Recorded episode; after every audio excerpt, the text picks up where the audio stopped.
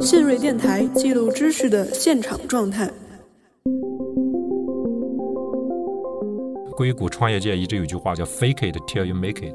就是你一开始就是靠吹牛，然后等到所有人都相信你的时候，你就成功了。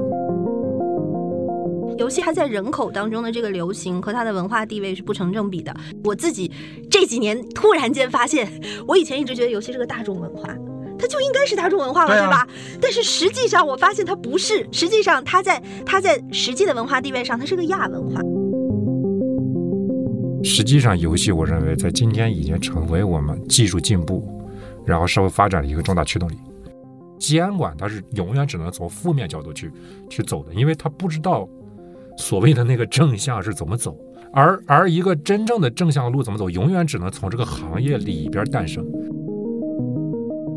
就会有人觉得，在资源无限的元宇宙，是不是就能实现理想社会和财富自由？然后，嗯，它会是新的博弈规则，不会是一个。就我觉得，哈哈，别别闹了，就是就我觉得，只要我们人的生物基础不变，那么我们以前发生过的历史仍然足以作为后续发生历史的一个一个借鉴。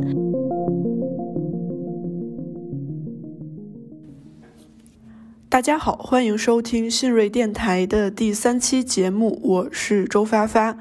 这是一期其实在八月份就已经完成录制的节目。呃，当时我们是邀请到了一位大家可能已经非常熟悉的张笑宇老师。那么他今年呢，也是刚刚出版了他《文明三部曲》中的第二本作品。另一位呢是来自北师大数字媒体专业的刘梦飞老师，他是一位游戏研究领域的学者。当时我们想邀请他们一起来探讨元宇宙在文化意义上的可能性。在当时呢，我们也怀疑元宇宙是不是又是一个这种昙花一现的时髦概念。但是没想到，在接下来的几个月中，元宇宙在不论是资本创投圈，还是各行各业，甚至学术研究领域，都接连掀起了一波又一波的热潮。其实我们很难去探讨一个尚不存在或者是尚不成熟的东西，但是如果我们想要在现实世界中寻找一个用来想象元宇宙的基点或者说参考系的话，那不妨从游戏这种产品形态入手。那本期节目呢，两位嘉宾也是首先借助游戏的形态，从游戏切入来想象元宇宙，来进一步探讨虚拟和现实之间的关系。那么他们想要回答一个根本性的问题，那就是在资本神话之外，作为个体的我们，究竟能通过元宇宙创造什么价值呢？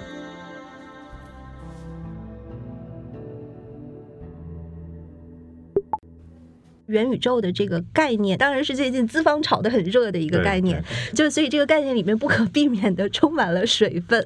但是就是我们如果从它的起源来看，你真的去看起源，去看雪崩那本小说，它在里面其实提到元宇宙 （metaverse） 的这个概念的时候，它并没有翻译成元宇宙。就是元宇宙这个词，我一直感觉给人的印象非常不好，是因为它代表着一种专一的、唯一的霸权。就它那个“源”字儿，对吧？是那个基本的“源”，然后因为它其实又和起源的“源”同音，所以就让你觉得它是唯一的。一个重要的宇宙，但是我当时真的去把雪崩那 六百多页的小说看了一遍，然后我发现，那其实，在里面那 metaverse 它是作为超元域提出来的。嗯，我觉得超元域这概念挺好啊，它既符合 meta 又符合 verse，对吧？就就是跟用户不太友好。对对对对，就就是有点不友善。但是因为 metaverse 也是新词儿，对，所以其实我觉得有些时候这种陌生化的处理，可能反而能让你更多的去了解它是什么，为什么这些乌七八糟的幻想世界的作品会出现，是因为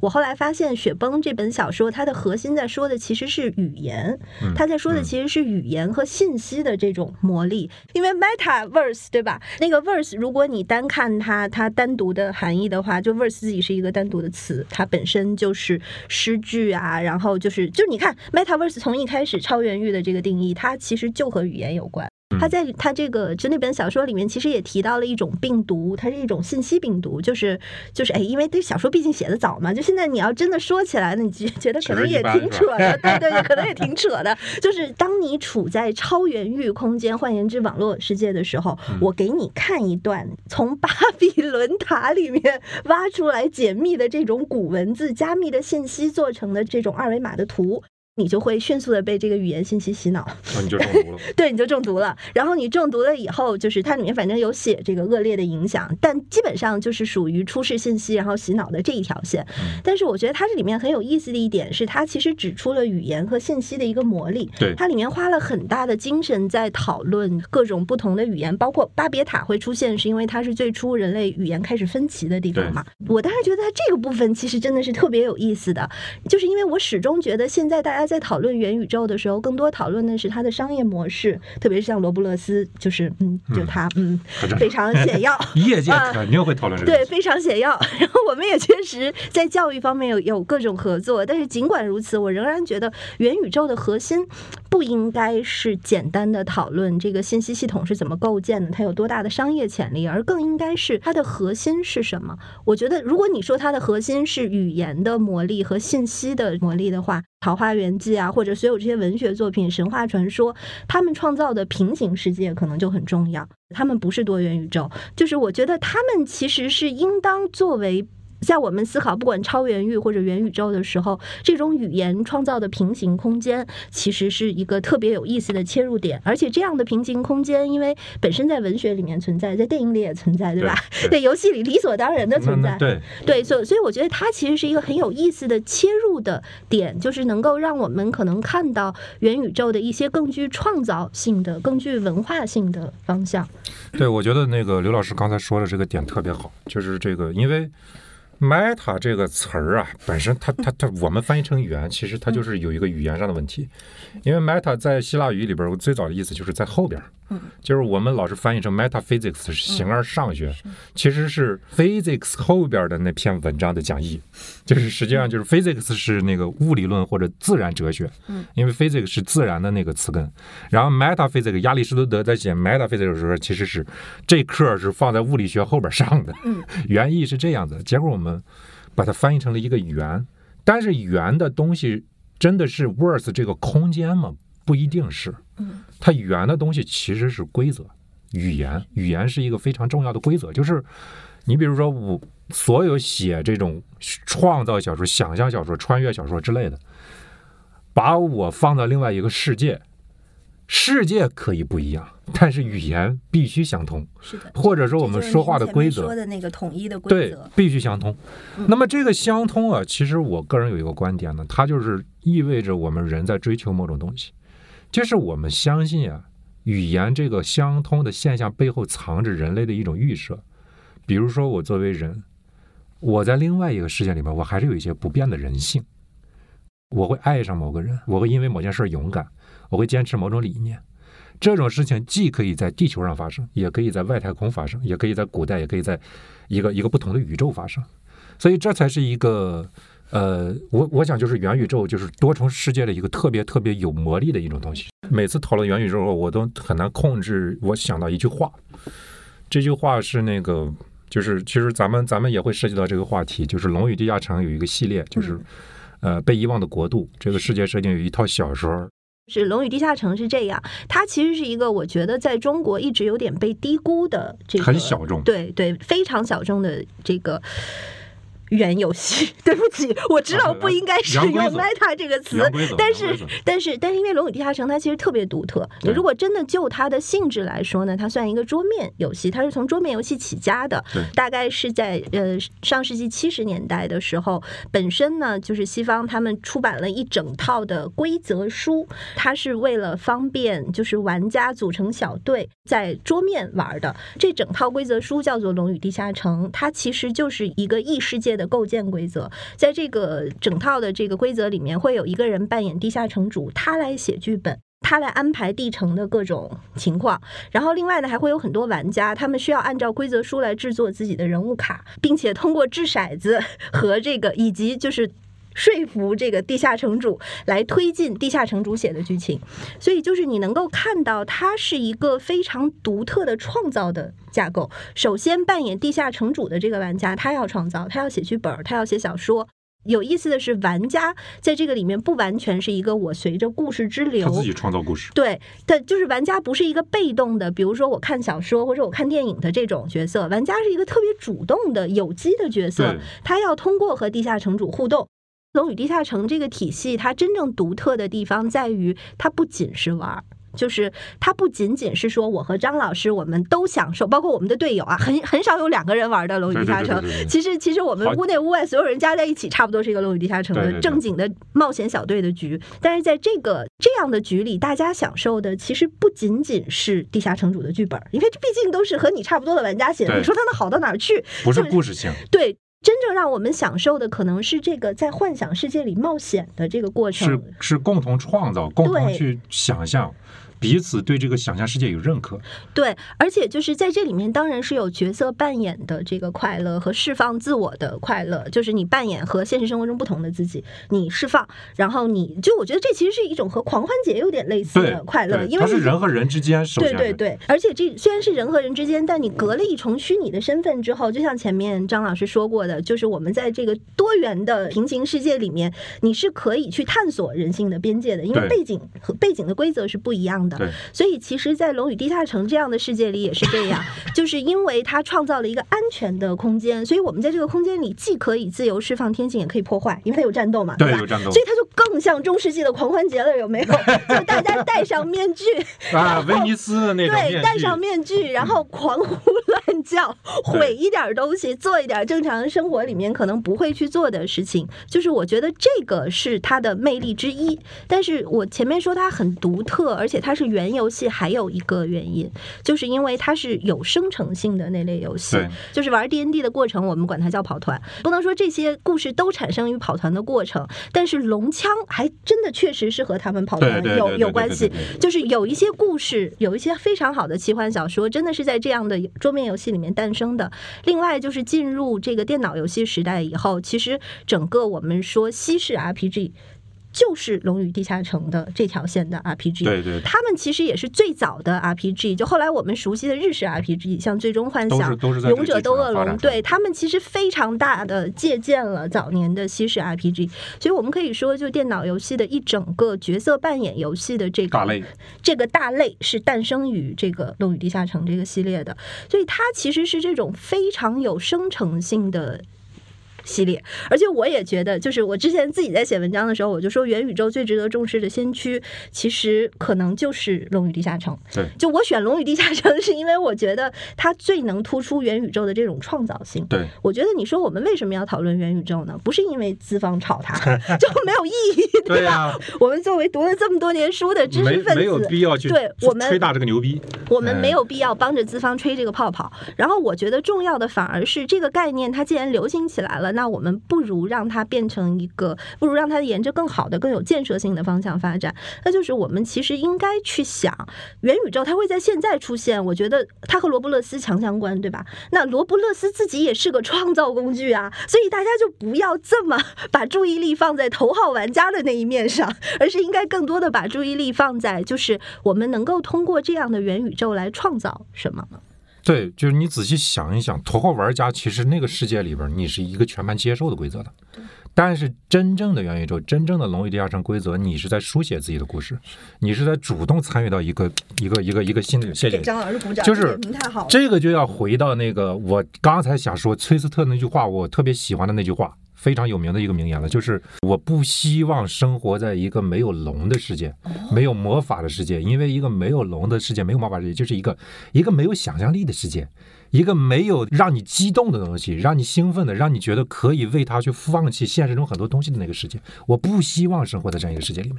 所以元宇宙的核心在于想象力，而龙与地下城这个规则的吸引有魅力的人地方就是它。给你创造一套基本的东西，你在这个基础上可以生发出无限的想象力。《龙与地下城》的世界不只有剑和魔法的世界，不只有被遗忘的国度，它可以延伸到比如说废土世界 Fallout，比如说一个一个完全的意志世界，比如说《异域镇魂曲》，是，然后等等所有的，甚至现实世界历史上的帝国时代，它也可以模拟。只要你有这套规则，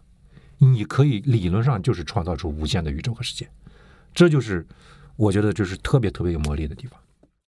那个，那那我先来说说那个 Roblox 吧，因为确实跟他们也合作过，就是这个合作其实也挺有趣。因为 Roblox 它本身当然最开始是先在美国上市的，然后它在美国一直发展的很好，然后就是在国内，其实腾讯接手了它的大多数商业运作，然后就大概就在几个月前吧，罗布勒斯也正式取得了版号上市了。哦，就就在在国内，现在你也能够玩到中文版的罗布勒斯了。就是它是一个什么样的软件呢？其实，其实我觉得他很有意思，是因为 之前跟那个。字节跳动的朋友聊天，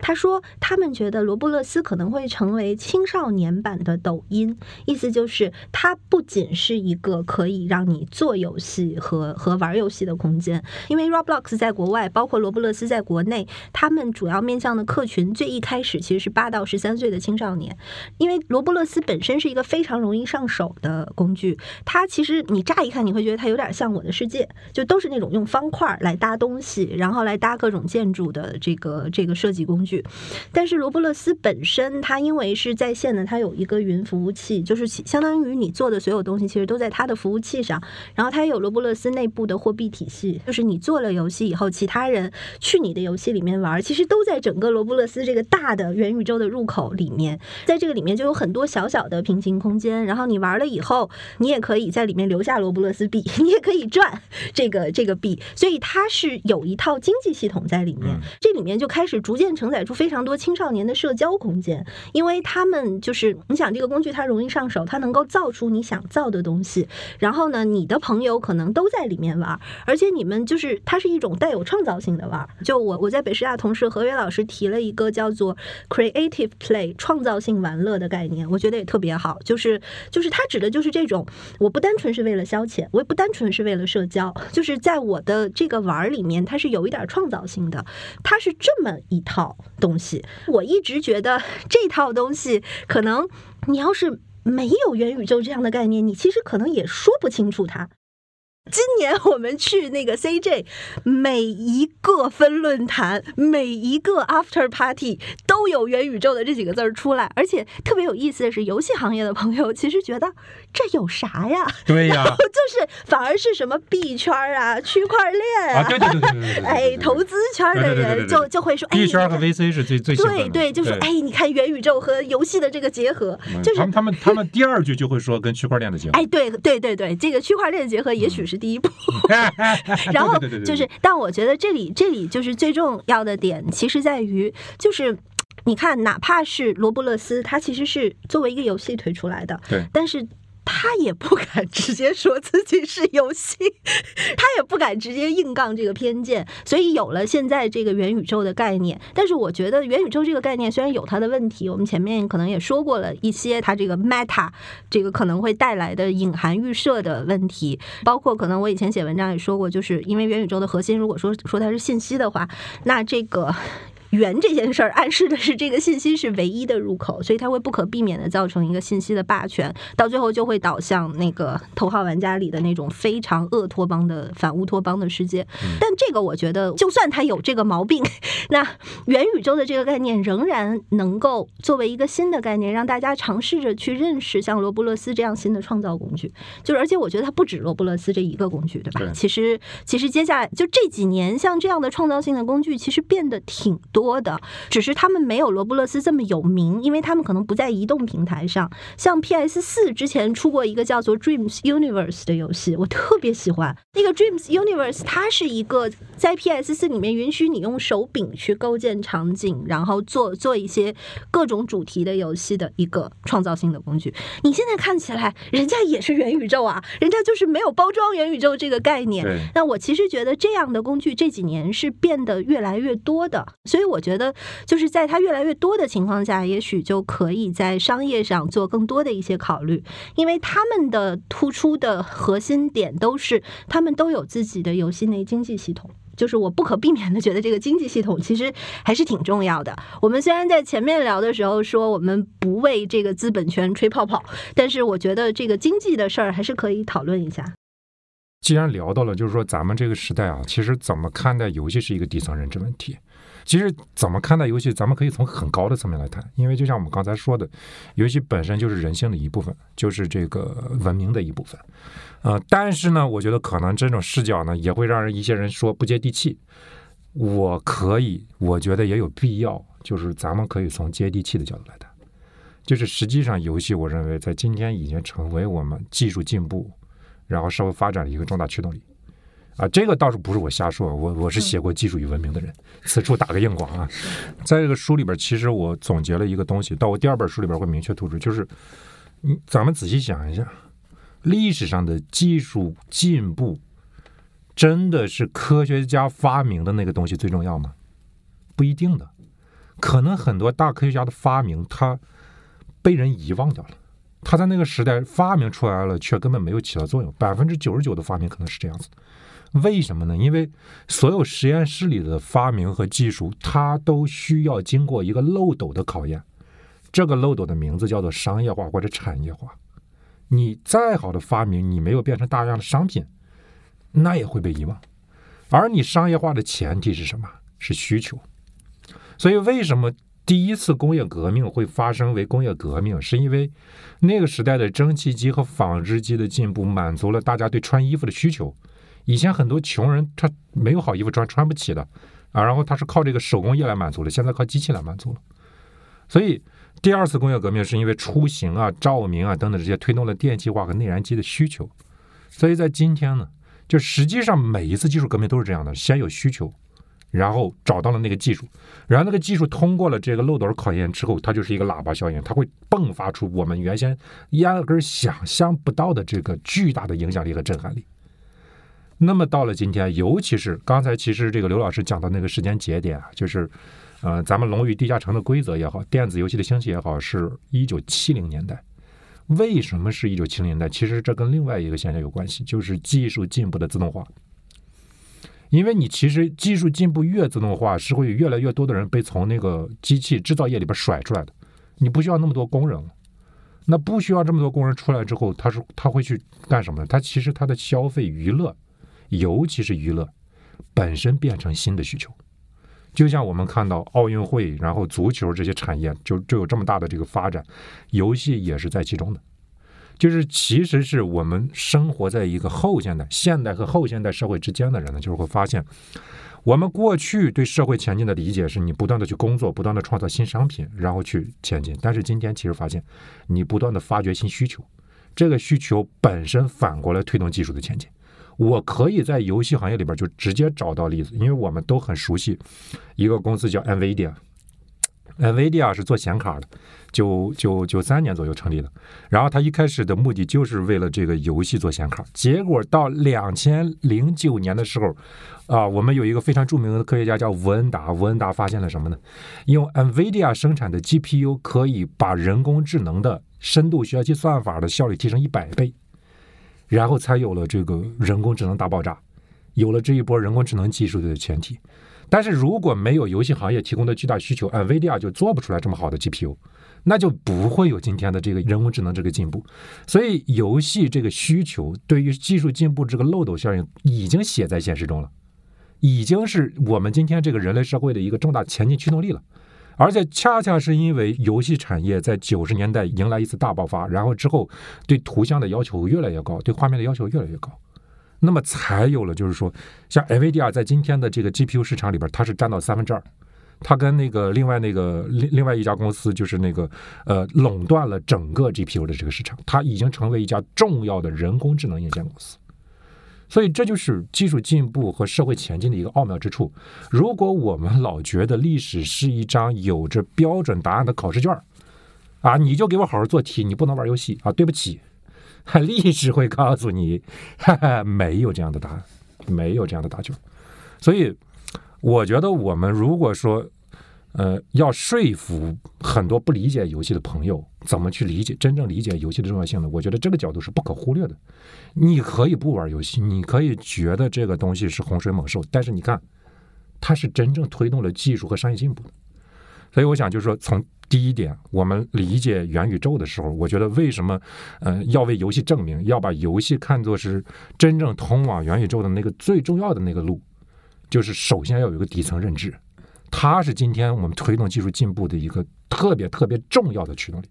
好多时候，我觉得确实是有一些底层的基础的事情是忽略了。刚才张老师在说的时候，我其实也一直在反思，就是游戏行业，你看，呃，我们就哪怕说不说它创造的技术进步。你就说现在中国玩家 已经六个多亿了，就是一差不多一半的国民已经都是玩家了，而且这个玩家可能是深度玩家，就是他可能还不是说我连连看一下或者我那个纸牌一下的这种，他可能真的是就是我王者荣耀，然后或者是我玩点别的什么游戏，就是就是不管是主机也好，呃，你像 NS 那个 Switch 现在其实很多普通家庭都有，因为它毕竟有健身环大冒险这类这样的出圈的游戏，就是它在人口当中的这个。流行和它的文化地位是不成正比的，它的文化地位不成正比，就包括我之前就一直在说，我我自己这几年突然间发现，我以前一直觉得游戏是个大众文化，它就应该是大众文化了，对吧？但是实际上我发现它不是，实际上它在它在实际的文化地位上，它是个亚文化，所以我们每一其实是你是多多很多人玩游戏，但是没有人。对，是就是考虑到文化问题。对，因为它是亚文化，所以你向大众文化沟通的时候，你永远都要先寻求一个定位，就说我们不是什么。对，就是它其实在这个亚文化的这个定位上，就有很多包括概念上面的缺陷，然后包括像这种偏见、社会偏见一直卷土重来，是因为它就没有进入到大众文化里，成为它的一部分呀，就是个亚文化，而且就是这个亚文化的状况，又是和知识分子对他的忽略直接相关的。所以这也是为什么，就是这几年我会比前几年更积极的出来录。要说游戏是什么？对，录播课，然后说游戏不是什么。对，然后包括做各种社会实验，就是就是像今年我们其实啊也打个硬广，就是就是那个 Discovery Asia 拍了一部五集的英文纪录片，叫《游戏星球》，是结合游戏和沙漠治理的。然后我是那个节目的专家，也是上镜嘉宾。然后我们的一个核心点就是，就是我们一直在问的就是一个大问题，就是。电子游戏能不能改变世界？嗯，就是就是这个，当然当然，要不录它干嘛？已经改变世界。对，但就是这个问题虽然问的大，但是其实切口还挺小的，因为切口结合的就是沙漠治理嘛，沙漠治理这么一个很现实的事情。对，就是像这样的社会，我们把它定成一个社会实验，也就是说它不是一个真人秀，它的重点不在于我们这些人的 chemical，它的重点在于展现出新的可能性。因为我感到，就是你要让游戏从亚文化变成大众文化。它首先肯定是需要知识阶级的持续的努力和关注，这也是为什么我们录这样的播客。我觉得就是就是其实是一个非常好的让社会大众、让不关心游戏或者对游戏有误解的社会大众，特别是知识分子们，能够形成能够稍微有一点刺痛，觉得是不是这个东西我以前小看它了，或者没有正确的看待它。我觉得这是一个特别重要的一个契机。但另一方面，我觉得像这些社会实验也是必要的，因为它会有一个 showcase，它会。会让大众看到哦，所以它是可以和更更严肃、更严重，他甚至没有想到可以结合的东西结合。其实，其实这种结合已经发生很多了。你比如说，像那个我们都知道一款特别有名的游戏叫《魔兽世界》。魔兽世界就之前爆发过一个事件，就是魔兽世界游戏里边有一个有一个怪物的技能，它是会放释放毒，嗯，然后这个毒是会传染的，是。然后有一次这个毒就被一个玩家带到城市里边，然后城市里边就大量死人，嗯，这个事情被传染病学家知道了，对，就是就是他被这个传染病传染病学家发现了，发现他跟现实中的这个传染病模型非常相近的，嗯，所以他们就去管这个暴雪要到了这个模型，然后就发了好多这个关于这个传染病研究的。个文章。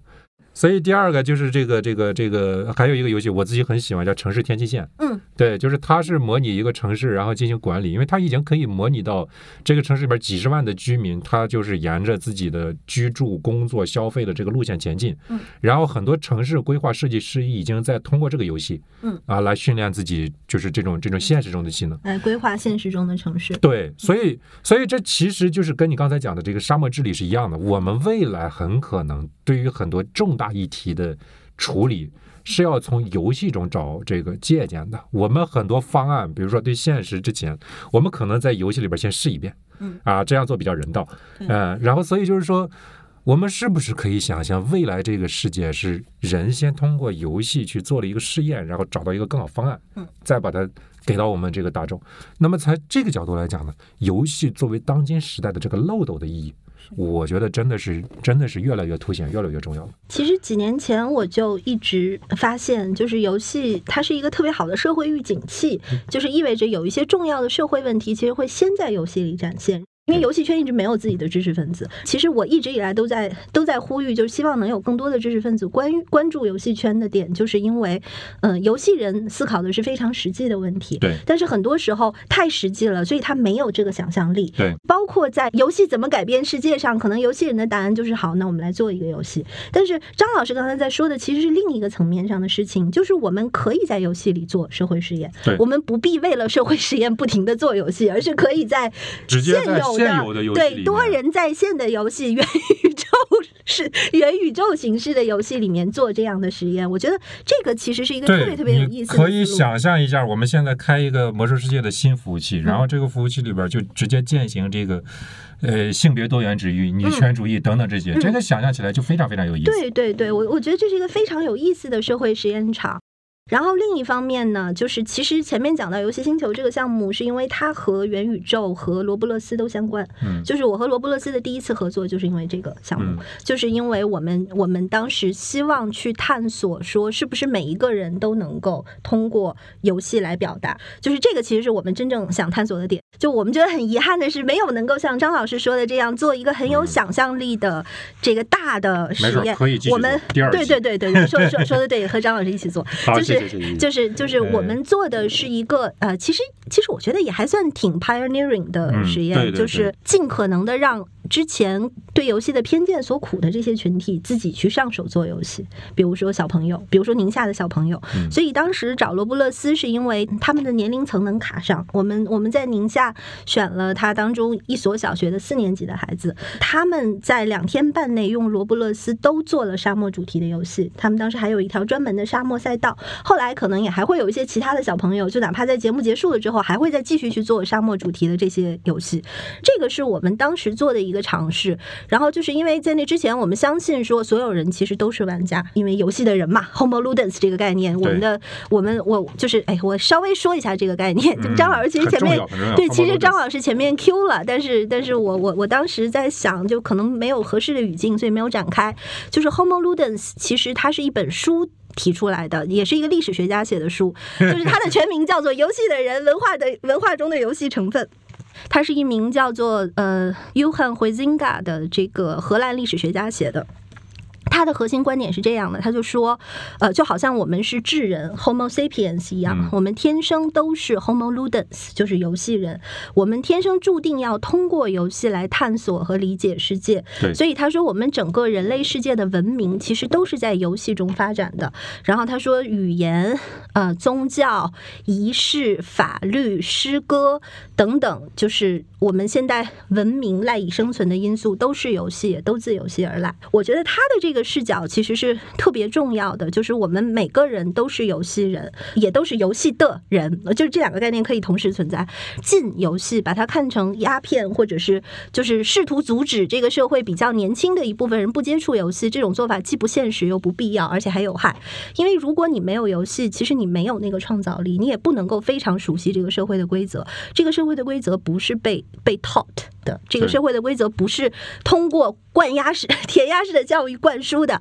而是要通过游戏式的体系，让他们自己去行动，然后体会到的。而且游戏就是坦白的说，其实所有的游戏体系都是教育体系，就是它一定要教你上手，对吧？对，然后你要逐步精进，你再 proficient，你再来在游戏里面主动的做一些别的创造什么的。所以我觉得在这个基础上，呃，当时我们做那个实验的一个基础的立足点，就是说，我们认为游戏应当是一种 universal language，、就是我们觉得每一个人应该都可以是玩家，不管他以前接没接触过电子游戏。事实也确实是这样，但是后来我们自己觉得这个答案也没什么新鲜的，所以我们就又走了一步，也就是通过小朋友们来开始尝试说，那是不是每一个人也都可以是游戏的创造者？因为你要真看 Homo Ludens 这个概念，它其实又扣回了我们最一开始在说元宇宙的这个事儿，它不是一个消费性的东西，它不是一个带着你走的东西，它是一个需要你来主动行动的一套行动的规则。我们当时在做那个的时候，就在想，不能真的让小，不能真的把小朋友们全都运到沙漠去，让他们去治沙。但是，那他们是不是可以通过游戏的方式去展现他们心目中的沙漠和治沙的这个过程？所以，这个其实是当时我们用得上罗布勒斯的点。而且，我觉得罗布勒斯其实也很好的承担了他的这个工作，就是两天半的时间，半天是我的工作坊，两天是就是他们只派了两个工作人员来，所以所有的游戏都是孩子们自己做的。就这么短的时间，那个游戏已经是一个非常可玩，而且就是职业游戏、专业游戏，人们玩的特别开心的状态。就他们甚至那些专业游戏人说，感觉这个比他们 他们教的项目好玩。就是，然后我觉得这个事儿，它其实确证了一点，游戏确实是一个 universal language，就是它的这个 universal language 不是让你来简单的 speak 的，它是要让你互动 interact。的，就是它同时兼有消费品和创造性工具的这个特点，它是可以生成新的作品的。就是就是我们前面讲罗布勒斯，然后中间拐拐到游戏，现在又扣回扣回罗布勒斯和元宇宙。就是就是其实我也在想，就是你说罗布勒斯也好，或者是现在现在鼓吹元宇宙的这个概念的其他的企业也好，你说除了这个概念以外，它真正的应用场景，它它。它在现实中，它的种种可能，它要怎么来展现？那其实我觉得，就是张老师刚才前面说的一句特别好的话，就是我觉得这一步一定是先通过游戏来展现的，就是因为它的文化地位低，就是因为它的文化地位低，所以大家才能够安全的用它来做一些尝试。对，就是就是你不用在乎什么。对，你就自然的去做就好了。对，就是就是你可以安全的先做一些尝试，然后普通人一般来说他在玩游戏的时候，我觉得普通人是没有没有那个心理阈值的，他他就觉得啊，我随便玩玩就好了，他不会有，比如说我去美术馆的时候，我觉得我一定要学到点，对我要学到点啥，我要先朝个圣，就是就所以我觉得这个特点，也许也许确实是，就如果概括成一句话来说，可能就是游戏可能是通往未来世界的一条快车。道吧，我非常非常赞同，而且我觉得你刚才讲这个点非常重要，就是你看啊，我们一说这个，因为你刚才涉及到了游戏和教育之间的问题，因为咱们仔细想一想，教育是啥？因为很多人一想教育，它是一个爹味儿很重的概念，就是我必须教你怎么干，你这个孩子才能怎么干。但是本质上教育不是这个样子的，教育是让一个人的灵魂得到提升的过程。那这个过程中通过提升的是啥呢？呃，所以这个是值得我们就说业界去讨论这个问题。呃，我经常就是有一句话，这个话是一个政治学的客观规律，叫做监管它是永远只能从负面角度去去走的，因为他不知道所谓的那个正向是怎么走，而而一个真正的正向的路怎么走，永远只能从这个行业里边诞生，因为你在第一线，你每天经营这个东西，你才会知道。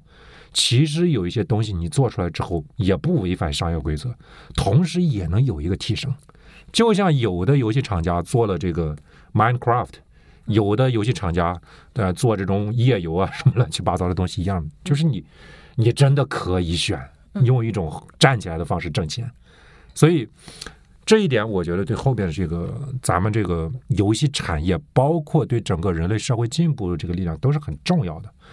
呃，因为这个就要回到我之前聊过的一个就比较大的视角了。因为我们今天这个时代，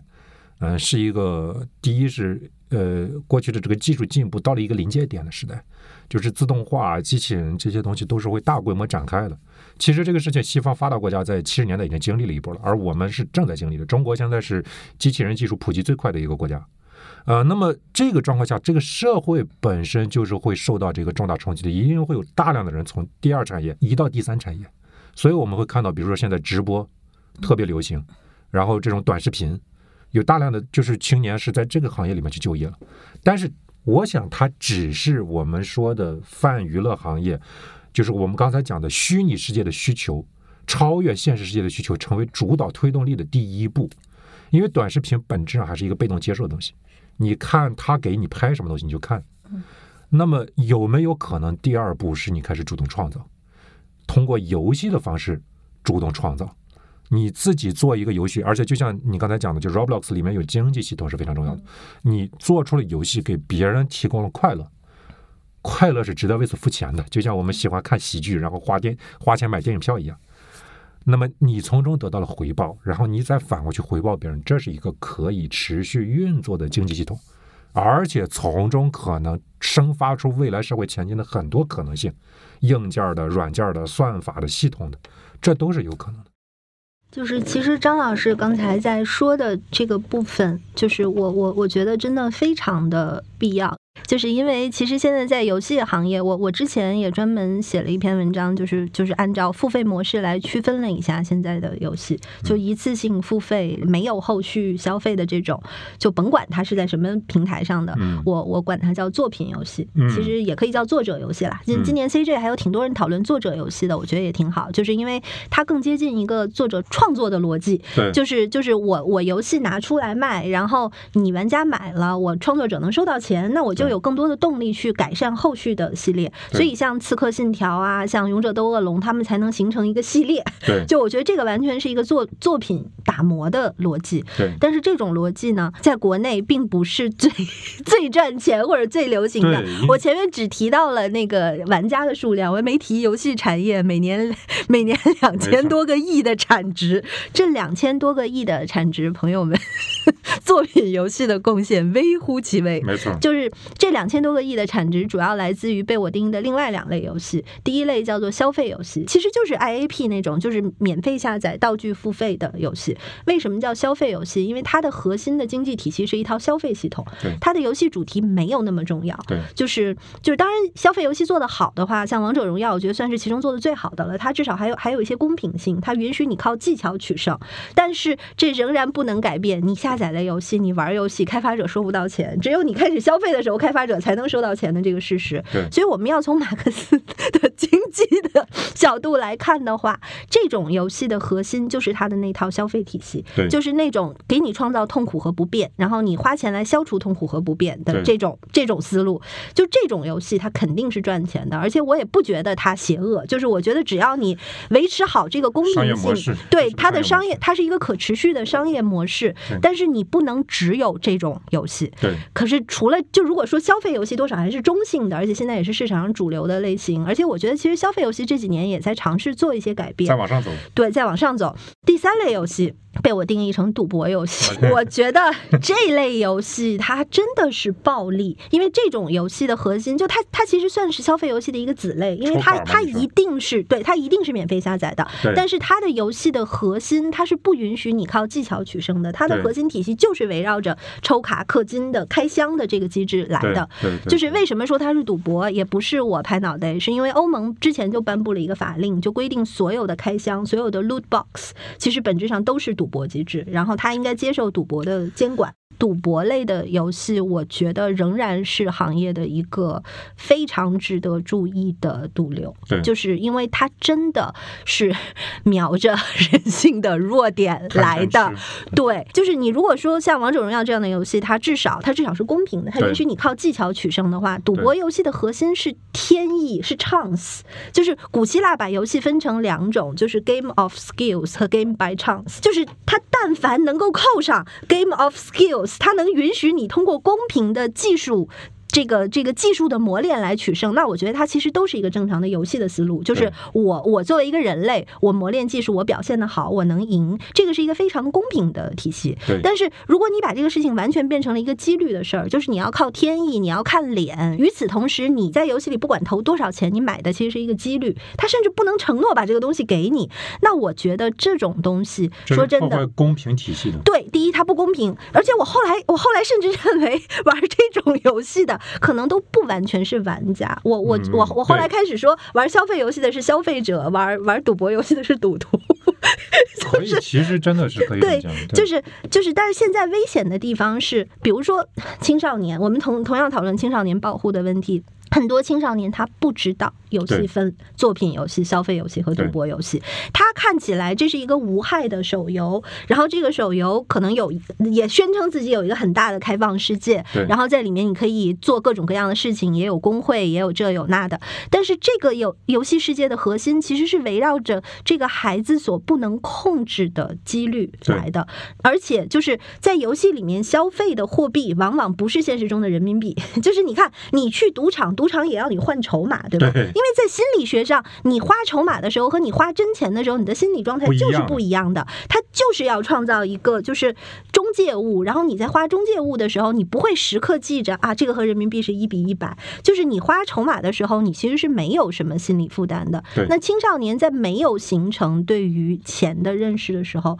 他就开始这样花这种虚拟货币，其实是其实是有碍于他正常认知形成。对，而且是相当危险的。所以，所以我们知道，就可能有一些围绕着游戏的真的负面的，让我们自己也觉得很痛心的社会新闻，什么孩子在游戏里面充值太多，然后，然后其实钱也没有太多，但他就跳楼了之类的这种，就是这些新闻。后来我去细看他们那里面的游戏，全是赌博游戏，就是所以这这是我觉得真的应该重拳出击的。嗯是的，在今天这个年代，最大的阶层固化就是认知固化。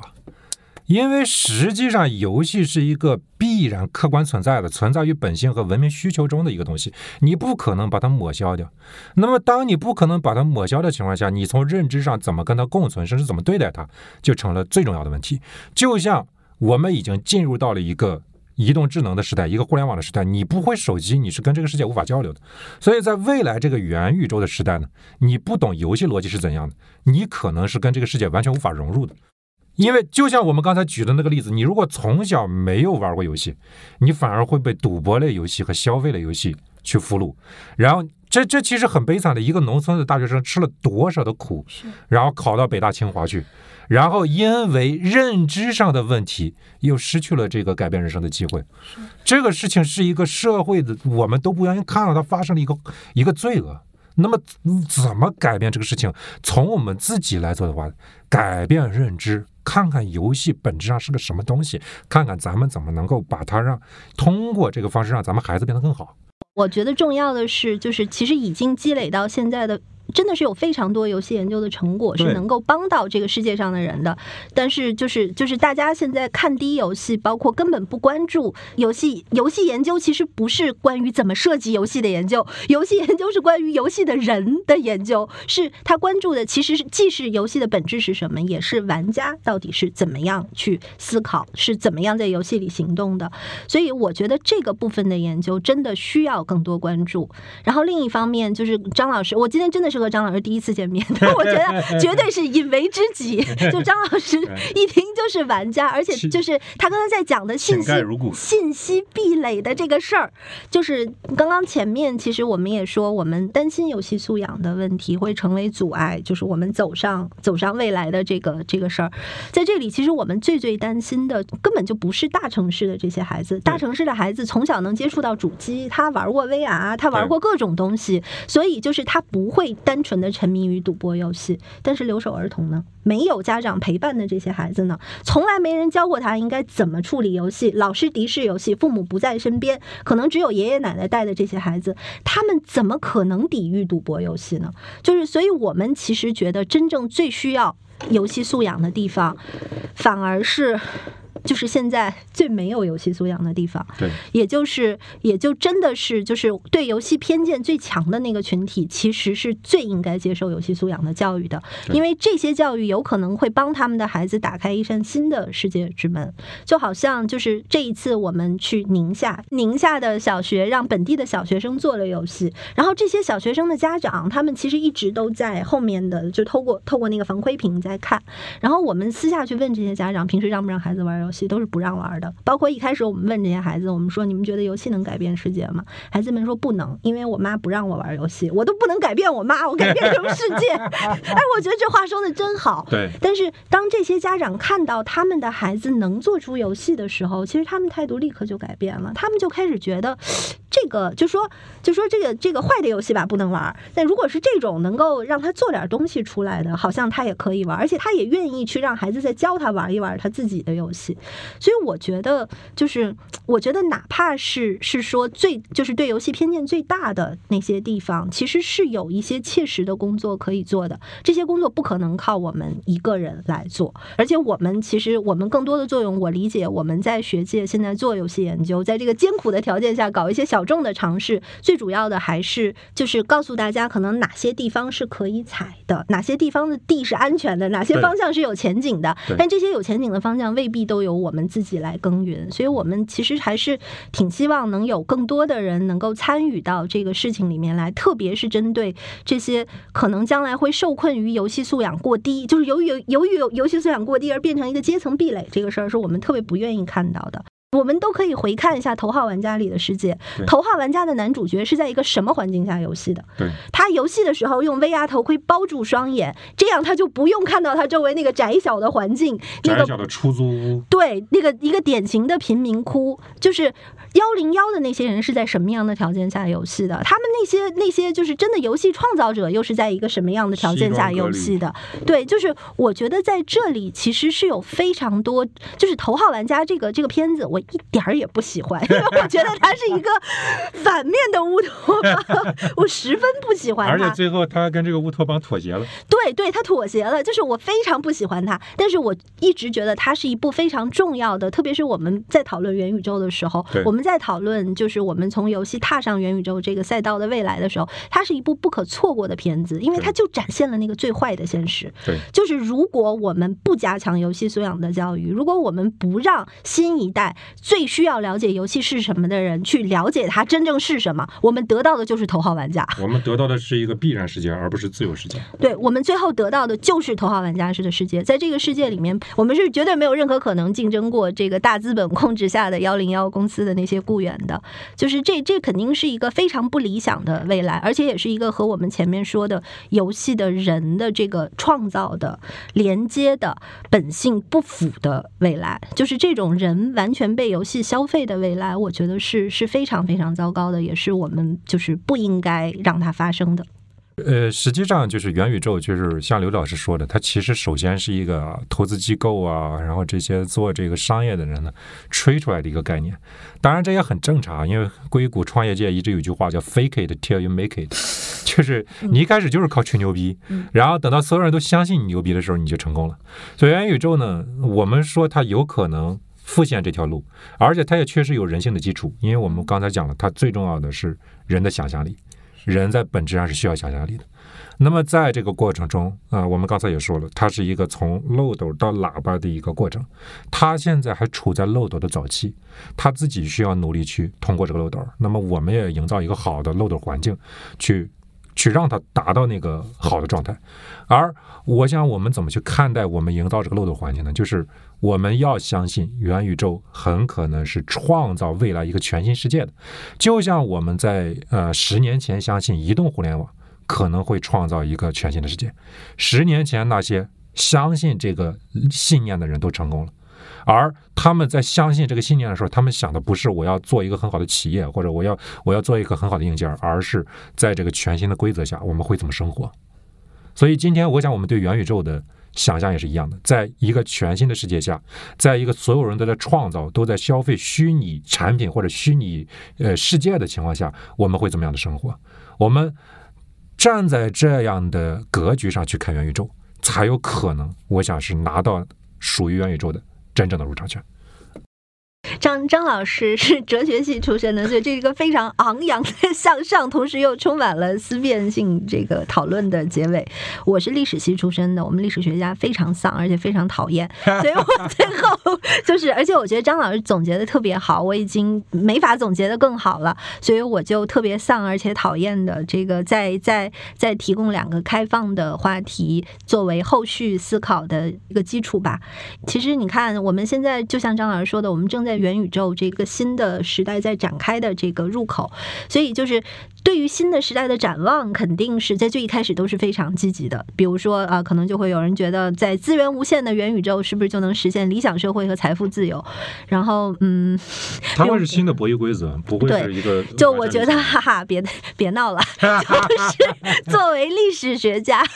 就我觉得，只要我们人的生物基础不变，那么我们以前发生过的历史仍然足以作为后续发生历史的一个一个借鉴。对，就是只要。要是有人类存在的地方，呃，理想社会和财富自由就不会自然而然的实现。它一定是会遵循着这一代人对社会、对财富、对自我、对人性的认知。一定是要经过一些艰辛的斗争，才能够得到那个，才能够比较接近那个理想的未来。而就是就是我刚我今天在前面也已经很丧的说过，就是我觉得如果我们任由现状自由发展的话，我们可能会得到头号玩家的未来，是一个非常负面的未来。就这个也是一个非常自然的判断，因为嗯，比方说，我其实觉得大家有空的时候可以多看一看罗马帝国衰亡史，因为它它它里面有非常多的借鉴，是我们可以。以更多的思考我们当下的处境的，就是我们现在本身就像张老师说的，是在两个时代的交界处，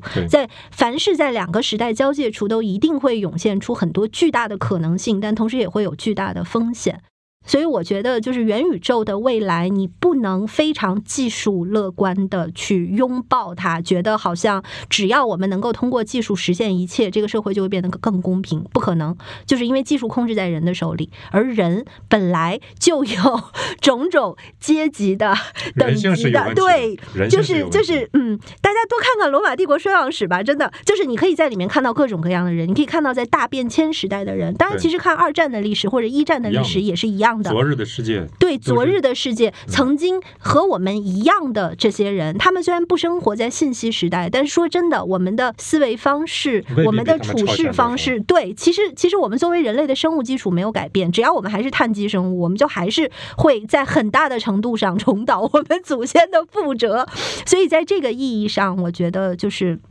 就是大家稍微多看一点历史，不要不要这么天真的。